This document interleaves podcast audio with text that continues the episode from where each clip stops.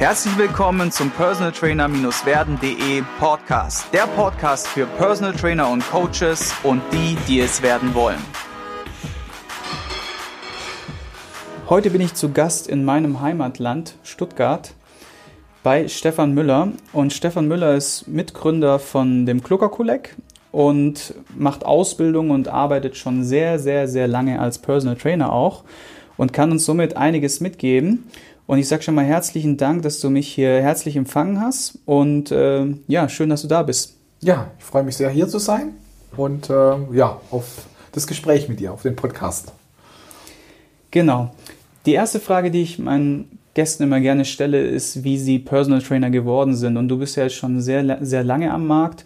Und erzähl mal, wie war denn so deine Entwicklung oder wie bist du Personal Trainer geworden? Ja, bei mir war es so, also ich habe als erstes, ich habe Sport studiert und habe äh, während dieser Ausbildung aber auch äh, Kontakt gehabt in den Personal Trainingsbereich. Ich habe damals die Jennifer Wade kennengelernt, äh, Ende der 80er, Anfang der 90er Jahre. Das war damals diejenige, die in Deutschland so das erste Personal Training ins Leben gerufen hat. Äh, habe aber auch selber schon, dadurch, dass ich in einem großen Sporthotel gearbeitet habe, in der Nähe von Herrenberg, das ist äh, im, im Goi, hieß es damals, äh, hatte ich schon die ersten Kontakte zu Leuten, die Personal Training machen wollten, die sich das leisten konnten und habe so Ende der 80er, äh, Anfang der 90er Jahre mit den ersten Personal Trainings begonnen, äh, die dann umzusetzen. Das war so mein erster Einstieg, den ich damals hatte. Was würdest du sagen, sind so die damaligen Herausforderungen gewesen und was sind so die heutigen Herausforderungen oder Anforderungen, die an, einen Personal Trainer gestellt werden, wenn er jetzt gerade beispielsweise darüber nachdenkt, Personal Trainer zu werden? Ja, also die damaligen Herausforderungen haben natürlich ganz viel damit zu tun gehabt, dass das Thema relativ unbekannt war. Also Personal Training kannte man vielleicht so aus dem entfernten Amerika. Ähm, da waren wir absolute Exoten in Deutschland. Damals gab es auch so gut wie keine Personal Trainer. Das hat sich dann erst so mit Mitte, Ende der 90er Jahre verändert, als die ersten Personal Trainer dann auf den Markt kamen, dass die äh, dann auch bekannter wurden. Ähm, ja, das war so die erste Herausforderung, dass einfach das Thema gar nicht bei den Kunden oder bei Interessenten oder bei Leuten, mit denen man zu tun hat, gesetzt war.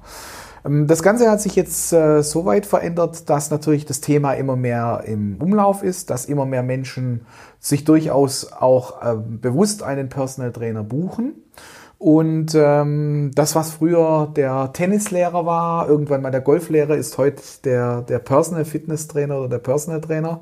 Und ähm, ja, das sind so Sachen, dass halt heutzutage auch immer mehr Menschen auf den Markt kommen, immer mehr Trainer auf den Markt kommen, die doch große Defizite haben im Bereich äh, Qualifikation. Also mh, hm, da geht halt irgendein ehemaliger Sportler hin und sagt, ich bin jetzt auch Personal Trainer oder irgendein Fitnesstrainer sagt, ja, ich bin jetzt auch mal Personal Trainer. Auch alles berechtigt, äh, das dürfen sie auch alles ein bisschen schade, dass äh, der Markt dann zum Teil überschwemmt wird mit Leuten, die einfach zu wenig Ahnung haben und die halt dadurch denken, sie können einfach ein gutes Geld machen, weil Personal Training teurer ist. Also das ist so ein bisschen der Nachteil.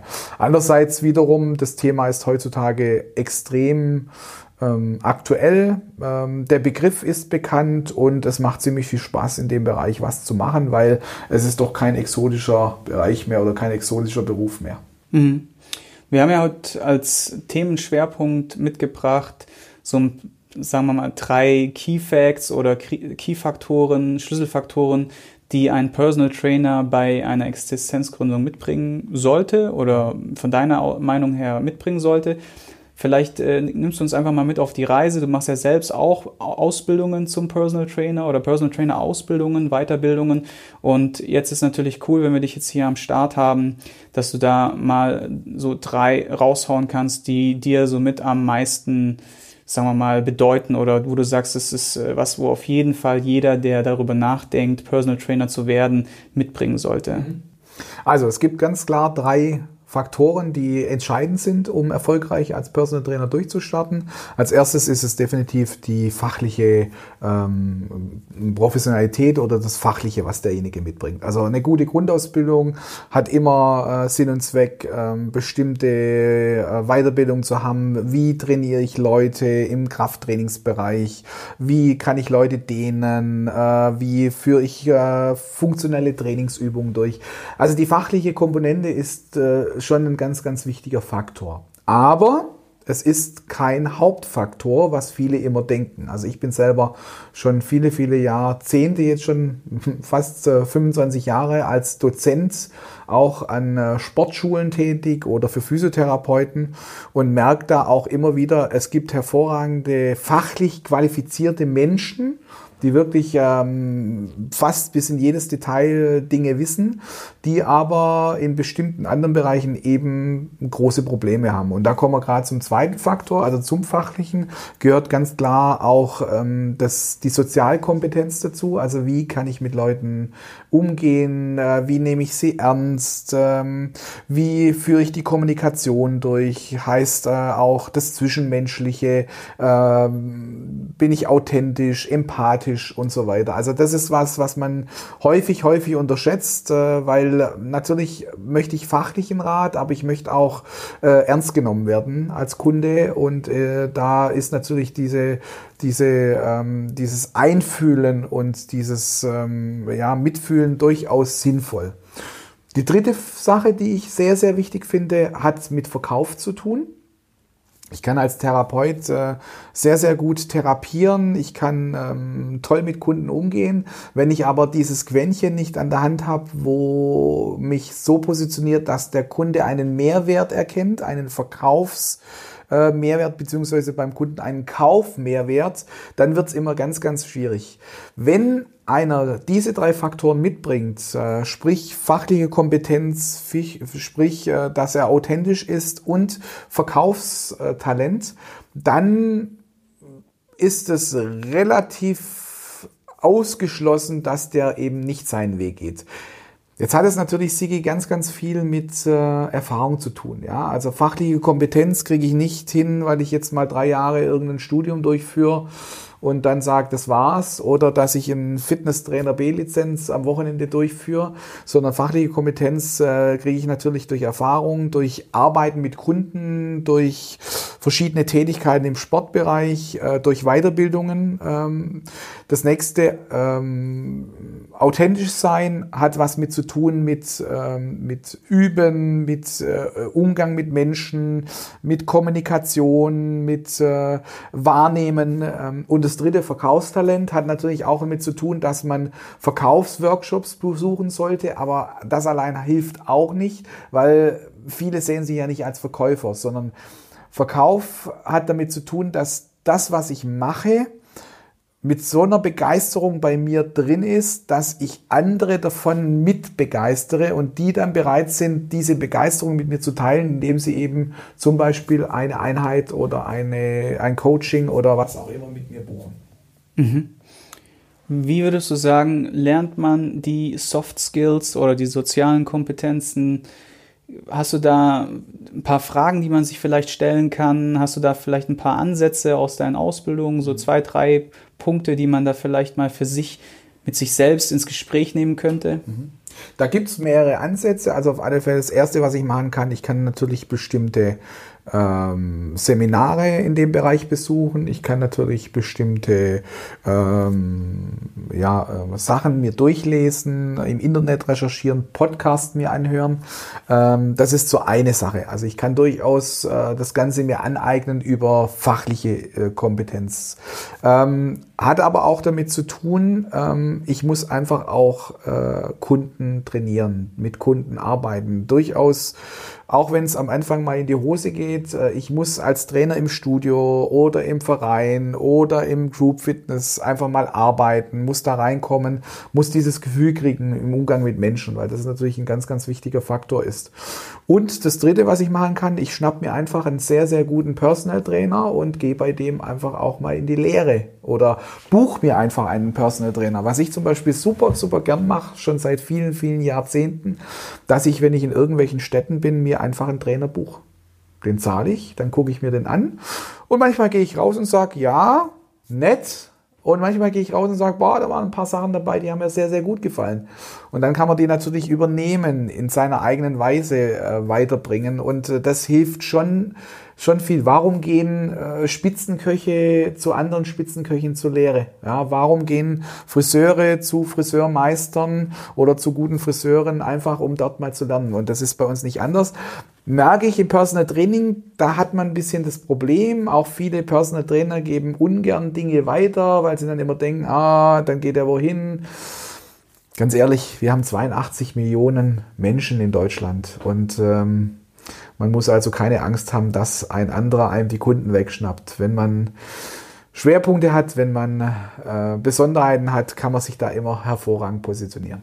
Ja, bin ich auch voll bei dir, weil wenn du so eine Bindung aufgebaut hast zu deinem Klienten, dann das ist fast schon wie eine Garantie, dass er bei dir bleibt, wenn du gute Arbeit leistest. Ne? So eine Bindung in Kombination mit guter Arbeit und den dazugehörigen Erfolgen ist fast wie, ein Bindungsgar wie eine Bindungsgarantie. Okay. Diese Furcht, die hatte ich zu Beginn auch, muss ich sagen, als ich damals angefangen habe mit Personal Training. Und es wird auch ein bisschen durch die Szene so geschürt. Und das ist auch der, der Punkt, den ich nie persönlich verstanden hatte. Gerade in meinen Anfängen war ich auch interessiert, habe mir andere Leute angeschaut, wollte von anderen Leuten irgendwie was auf, aufschnappen. Und da war's, da bin ich oft äh, gegen relativ krasse Mauern gestoßen und deswegen auch der Entschluss, heute jetzt noch über zehn Jahren hauptberuflicher Personal Trainer Tätigkeit zu sagen, hey, ich mache einen Podcast, lass einfach ein paar gute Leute kommen, lass uns einfach dieses Know-how teilen und vor allem, man kann ja nur wachsen daran jedes, jedes Wissen war irgendwann mal irgendwo verfügbar und wird halt einfach weitergegeben. Und dazu ist es doch da. Ne? Ja. Also absolut sehe ich genauso. Ähm, aber du hast vollkommen recht. Also die Fitnessszene, die, die Personal Fitness Trainer Szene ist da ein bisschen eigen. Die wollen da immer so alles ähm, bei sich behalten. Hat natürlich auch zu tun, dass im Personal Trainingsbereich eher äh, auch oft Trainer sind, die ja die sich schon dann als, als ganz besonders sehen, als die wahren Helden und äh, außer ihnen gibt's nichts. Leider Gottes, es gibt genügend hervorragende Personal Trainer. Ich habe ganz, ganz tolle Personal Trainer um mich rum in Netzwerken. Ähm, ich bin unter anderem einer der Vorstände vom Bundesverband Personal Training. Also wir haben ganz, ganz fantastische Personal Trainer im Bereich. Ich habe einen tollen Austausch mit vielen bekannten und großen Personal Trainer, die äh, wirklich sehr erfolgreich unterwegs sind. Und ähm, ja, das hat sich jetzt schon ganz gut gelegt, aber es gibt natürlich schon noch die Ausnahmen, dass es auch Menschen gibt, die sagen, ich will alles für mich behalten. Hm, ist aber relativ schwierig. Wenn du jetzt Newcomer bist und gerade mal bei manchen Leuten anklopfen magst, und einfach nach so einem Coaching oder nach so einem Praktikum oder sowas fragst, was, wie würdest du da vorgehen? Also wie wäre, wie wäre deine Ansprache? Vielleicht mal. Also man muss schon dazu sagen, es ist nicht so einfach im Personal Training ein, ein Praktikum oder mal mitzulaufen, weil es ist nicht nur der Trainer, der Einschränkungen haben könnte, sondern es ist halt auch der Kunde, weil Kunden ähm, es ist was sehr, sehr Persönliches, es ist was sehr Intimes und ähm, auch die Kunden mögen es nicht so, dass da die ganze Zeit jemand läuft, äh, mitläuft oder jemand dabei ist. Ähm, man kann es machen. Es gibt Trainer, die machen das, finde ich sehr gut. Ich selber ähm, biete auch oft Leuten an, äh, wenn es möglich ist, dass sie mal mitlaufen. Ähm, ich kann es nicht immer bei allen Kunden machen. Manche wollen das einfach nicht. Auch irgendwelche Top-Sportler, die dann einfach sagen, nee, also da jetzt noch einen dabei, habe jetzt keinen Bock drauf aber es ist durchaus möglich. Also vom Vorgehen her würde ich empfehlen, dass ich den mm, angehenden Personal Trainern äh, sage, dass sie sich mal ein paar raussuchen sollen, die ganz gut sind, die bekannt sind. Ähm, dann würde ich die mal persönlich anschreiben, würde auch mal äh, dazu schreiben, was hat derjenige für einen Mehrwert. wenn ich mit dabei bin. Also es ist ja nun Geben und Nehmen. Äh, und dann hat es natürlich auch viel mit der Sympathienote zu tun. Passt es zusammen und dann funktioniert es. Und wenn das dann der Fall ist, dann kann man sowas bestimmt auch mal machen. Mhm. Finde ich einen sehr coolen Ansatz, weil gerade zu sagen, ähm, ich, ich, ich klopfe da jetzt an und ein Praktikum, das ist schon wirklich, wie du sagst, eine sehr diskrete Kiste.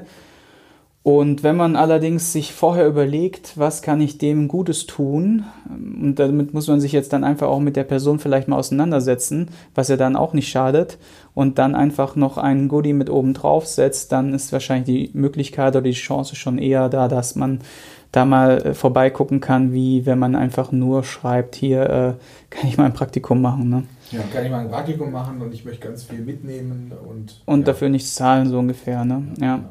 Ja. also gerade da, ich glaube, ich ist auch der beste Ansatz, sich wirklich jemanden zu buchen, dieses Geld in die Hand zu nehmen. Und wenn man mal schaut, wenn man jetzt wirklich einen guten Coach hat und man bereitet sich auf das Coaching vor, und hat dann seinen Fragenkatalog dabei und man kriegt dann alle Fragen individuell eins zu eins innerhalb von 60, 90 oder 120 Minuten geklärt, dann kann einem doch auch was wert sein. Mhm. Weil gerade so dieses Dumping in der deutschen Fitnessbranche, wir haben ja vorhin schon mal ein bisschen drüber gesprochen, ist ja schon auch ein kritischer Punkt und gerade in so einem Moment, wo jemand sich über 10, 15 Jahre vielleicht Know-how angesammelt hat, dann ist es auch äh, den einen oder anderen Euro wert, wenn man dann vielleicht auch mal in sich und in seine Ausbildung oder Weiterbildung investiert dann. Ne? Absolut. Also gebe ich das Beispiel auch von meiner Seite aus. Also ich habe immer wieder regelmäßige Situationen, wo ich mir wirklich Leute buche, wo ich mir Leute einkaufe. Äh, um nur ein Beispiel zu nennen, ähm, in dem Bereich Faszien, das war, als das aufkam, immer ein Thema, was mich interessiert hat. Und dann habe ich mich halt umgeguckt, wer ist da jemand, der da wahnsinnig gut aufgestellt ist. Das war oder ist ähm, immer noch der Robert Schleib.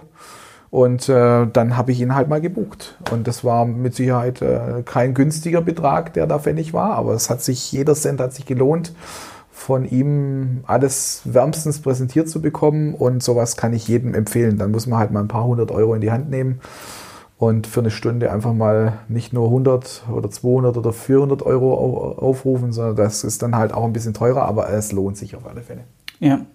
Zum Thema Weiterbildung, was sind so deine ein bis drei Bücher, Hörbücher oder Fachliteratur, die du noch unseren Zuhörern empfehlen kannst, wo du sagst, das hat mich echt mit am meisten geprägt und kann ich empfehlen, warum? Mhm. Also da gibt es äh, so ein paar Sachen, die mh, mich wirklich äh, sehr begeistert haben. Das ist einmal äh, das, der Brockhaus der Ernährung, den habe ich mir vor ein paar Jahren äh, geholt. Den gibt es leider nicht mehr. Der Brockhaus wird nicht mehr aufgesetzt, aber das ist so ein Nachschlagewerk, so wie der normale Brockhaus auch.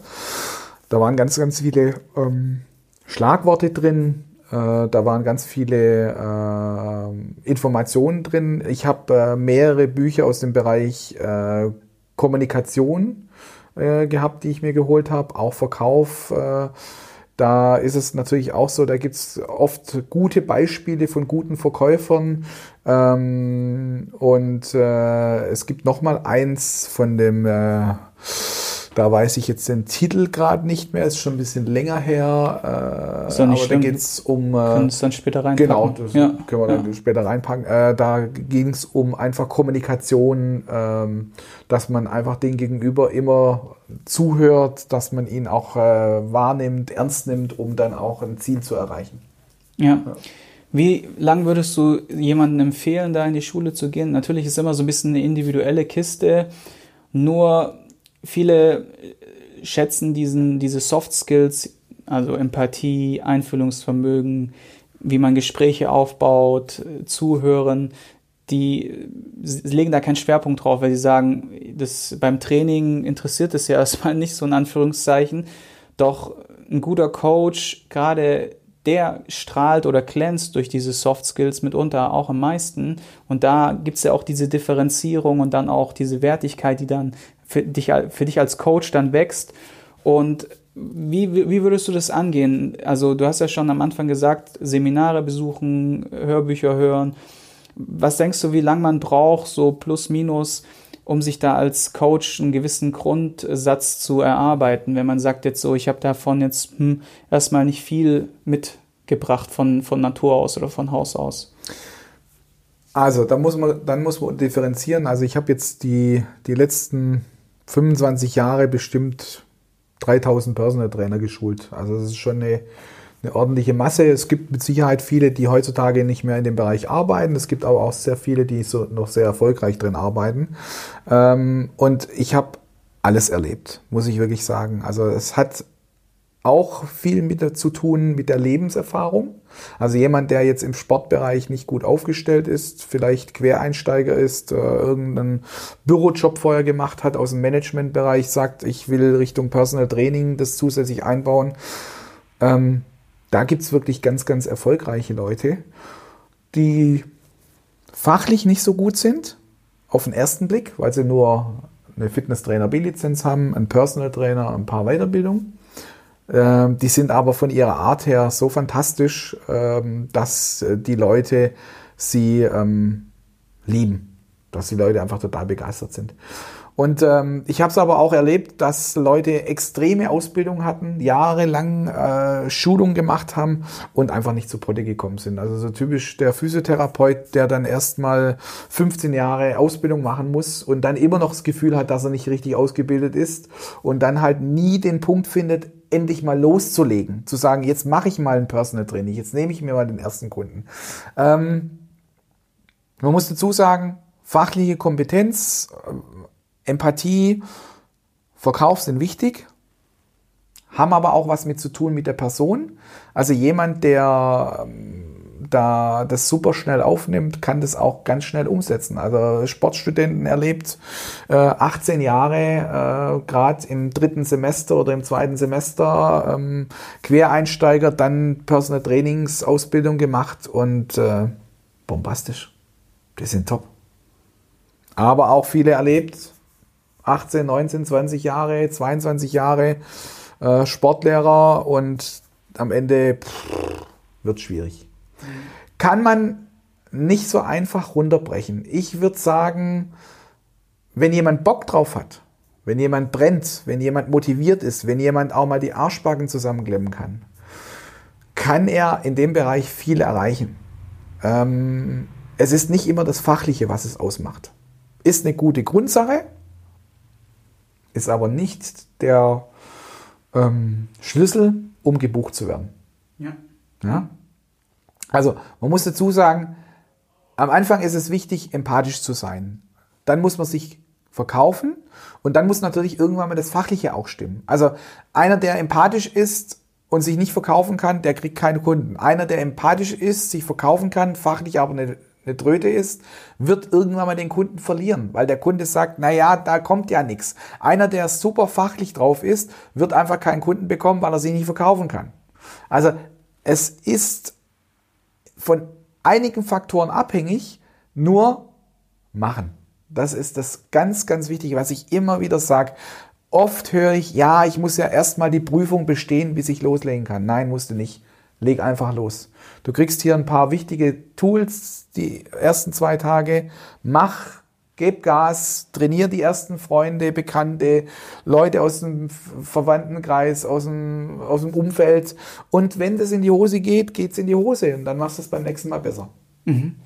Finde ich einen sehr coolen Ansatz, gerade das mit diesen drei Beispielen.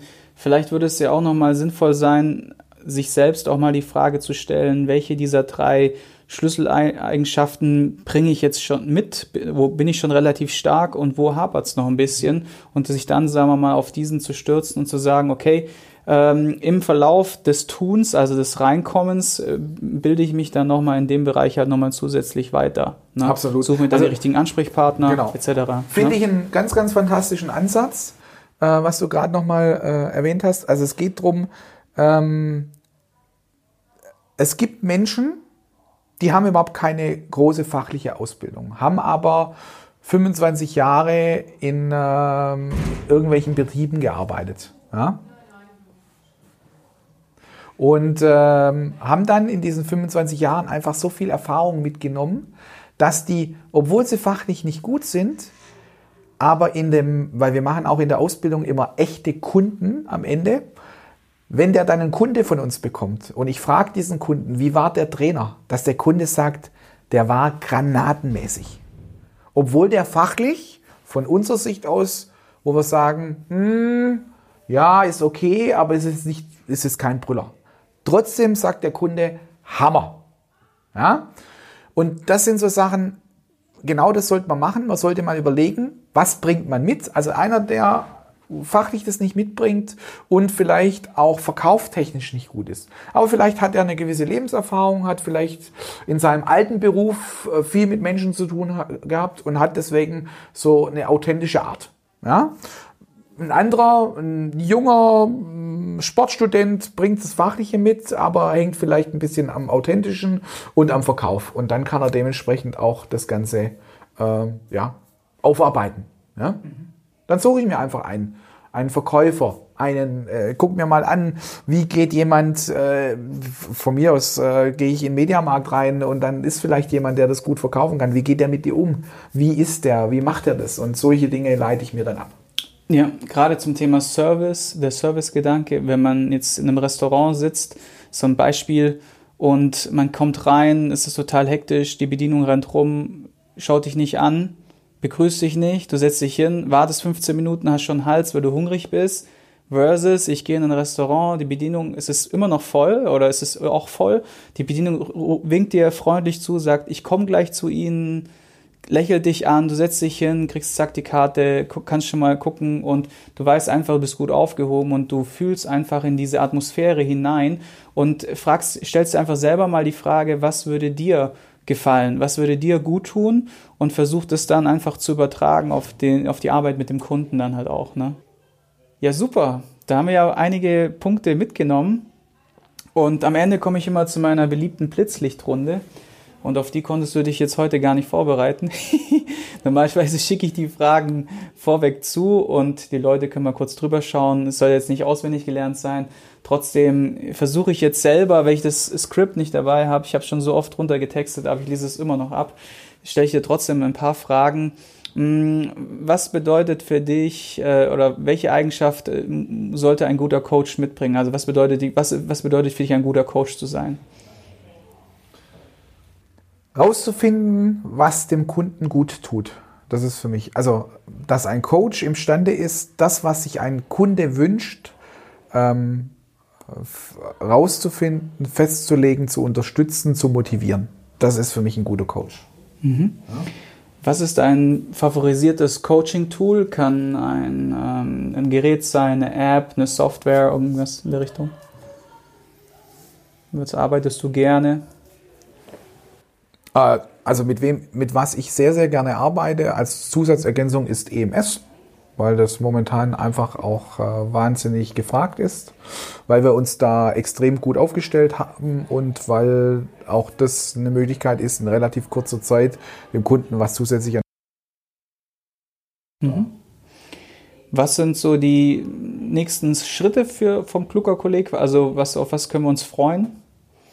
Dass wir momentan äh, international mit Schulungen sehr, sehr gut aufgestellt sind. Äh, wir haben jetzt äh, Ende des letzten Jahres in über 30 Ländern Schulungen und Schulungspartner, die wir durchführen und äh, momentan noch Schwerpunkt EMS, aber die ersten Länder fangen schon an, wie Frankreich, wie Niederlande, wie Südafrika, wie China, äh, jetzt zu diesem EMS zusätzlich äh, Tools wie Personal Training, Ernährungsberatung, Functional Training, Biokinematik mit aufzunehmen, weil das sind diese Tools, wo wir eigentlich herkommen ursprünglich. Also unser großer Part und unsere große Erfahrung ist im Personal Trainingsbereich. Wir machen das jetzt seit 25 Jahren, die Schulung.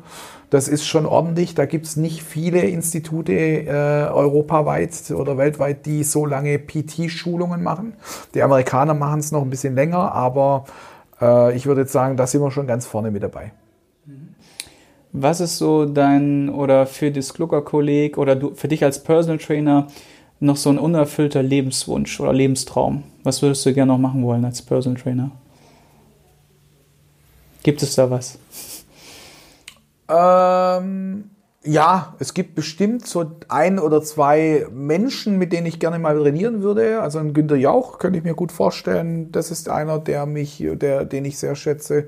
Ähm, ich habe großes Glück. Ich habe viele, viele äh, bekannte äh, Leute, die ich trainieren darf. Aber da gibt es bestimmt den einen oder anderen, wo ich äh, Lust drauf hätte, ihn nochmal zu trainieren. Ähm, wieso auch nicht? Äh, eine Angela Merkel mal zu trainieren, äh, ist bestimmt spannend. Ähm, und äh, ja, und der größte Wunsch ist definitiv äh, weiter so, das machen zu dürfen, was ich mache. Gesund zu bleiben und äh, mit dem, was ich mache, so viel Freude zu haben, was ich die letzten 25 Jahre gemacht habe. Mhm. Ja, ich hatte ja auch das große Glück, jetzt mit äh, dir jetzt hier ein paar Stunden verbringen zu dürfen, auch in die Ausbildung mal reinzuschnuppern. Und was mir persönlich sehr gut gefallen hat und diese Leidenschaft teilen wir auch, ist die, das Thema Hands-on.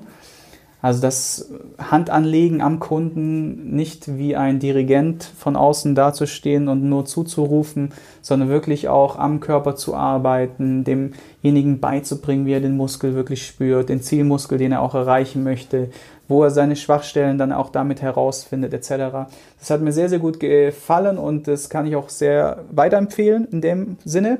Und ich sage dir auf jeden Fall Danke für die Zeit und danke für das Interview und alles Gute. Ja, Sigi, vielen, vielen Dank, dass du da warst. Dann äh, dir weiterhin viel Spaß mit deinem Pop-Podcast, mit deinen äh, äh, Sachen, die du machst. Und äh, ja, dann freue ich mich, wenn wir uns mal wiedersehen.